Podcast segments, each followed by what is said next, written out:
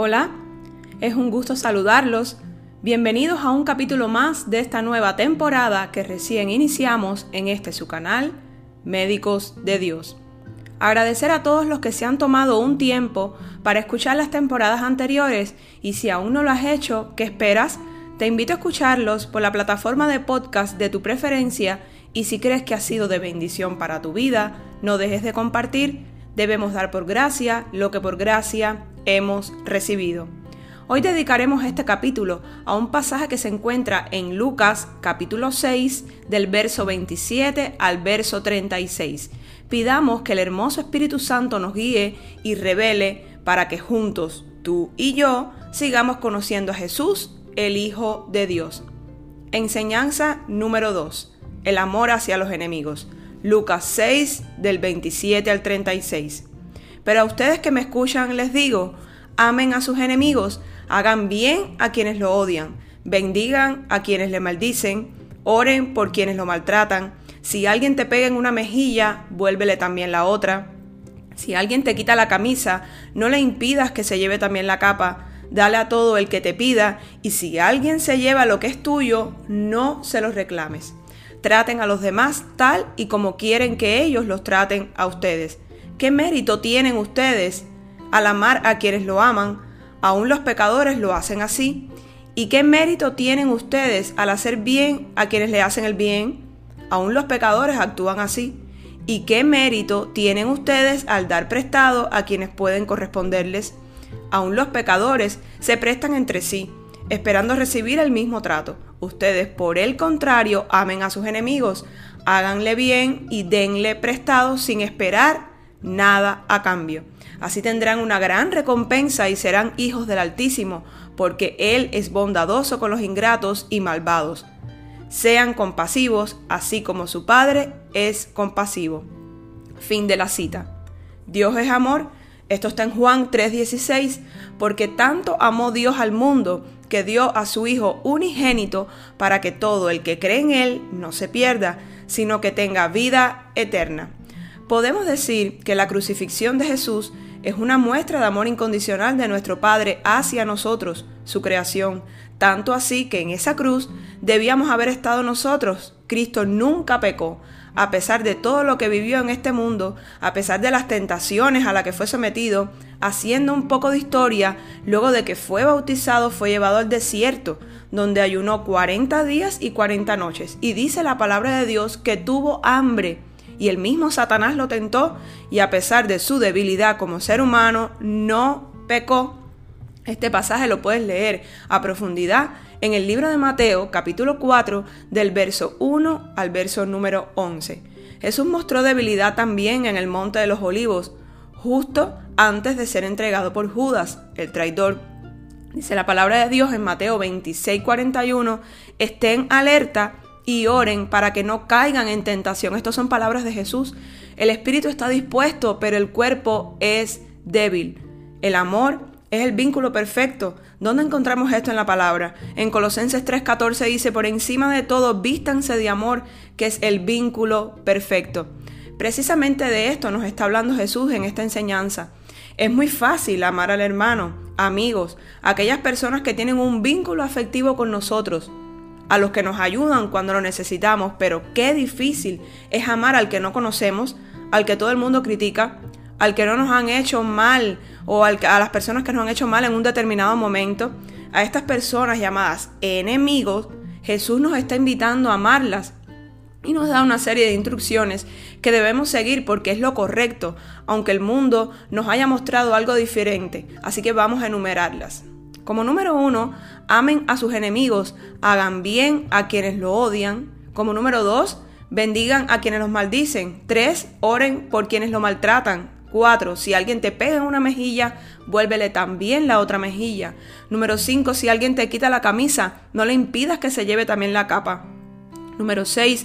Dale a todo el que te pida. Y si alguien se lleva lo que es tuyo, no se lo reclames.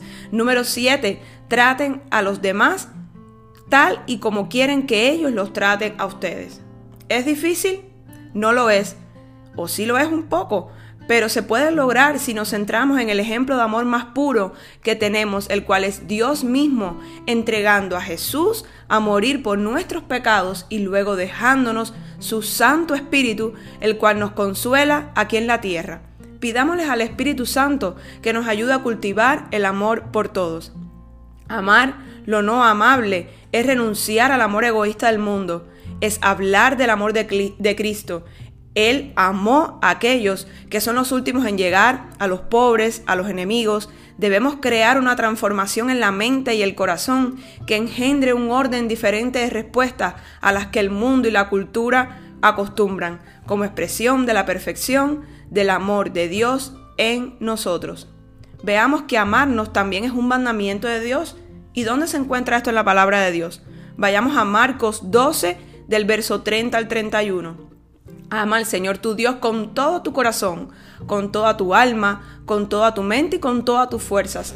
El segundo es, ama a tu prójimo como a ti mismo. No hay otro mandamiento más importante que estos.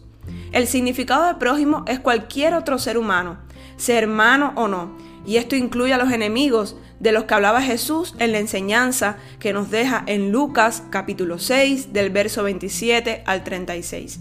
En el verso 32, 33 y 34, Jesús nos confronta con una serie de preguntas que en lo personal me ministraron y cito.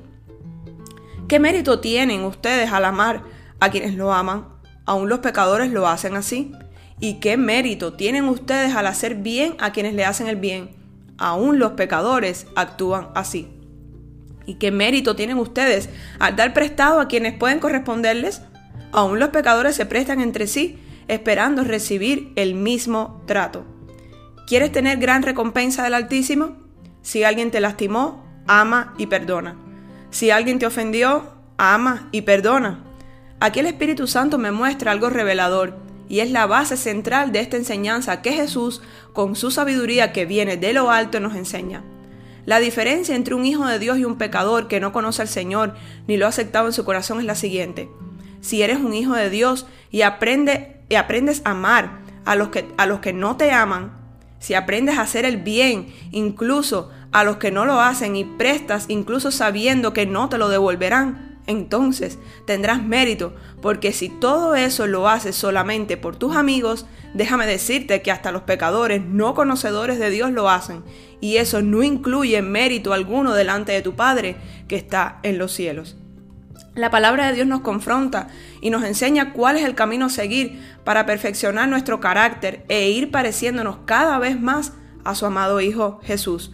Debemos aprender a amar con ese amor inagotable e incondicional con el cual Dios nos ama a pesar de no merecerlo. Primera de Corintios capítulo 13 dice el apóstol Pablo, si hablo en lenguas humanas y angelicales, pero no tengo amor, no soy más que un metal que resuena o un platillo que hace ruido.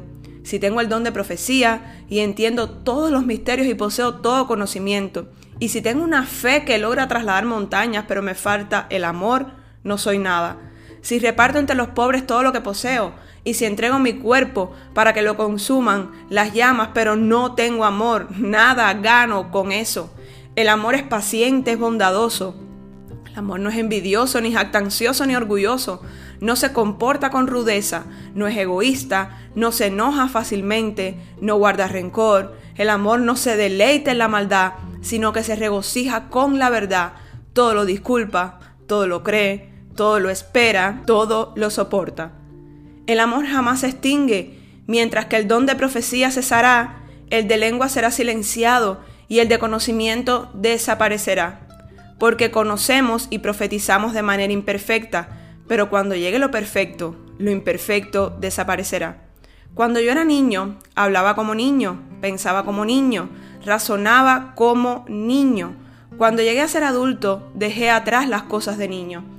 Ahora vemos de manera indirecta y velada como un espejo, pero entonces veremos cara a cara. Ahora conozco de manera imperfecta, pero entonces conoceré tal y como soy conocido. Ahora pues, permanecen estas tres virtudes, la fe, la esperanza y el amor, pero la más excelente de ellas es el amor. No me despido sin antes hacerte una invitación. Si aún no conoces al Señor, quiero que hagamos juntos esta lectura de una porción de la Biblia que se encuentra en Romanos 19 y dice así, que si confesares con tu boca que Jesús es el Señor y creyeres en tu corazón que Dios le levantó de los muertos, serás salvo. El Señor te bendiga y te guarde, el Señor te mire con agrado y te extienda su amor, el Señor te muestre su favor y te conceda la paz. Hasta la próxima. Bendiciones.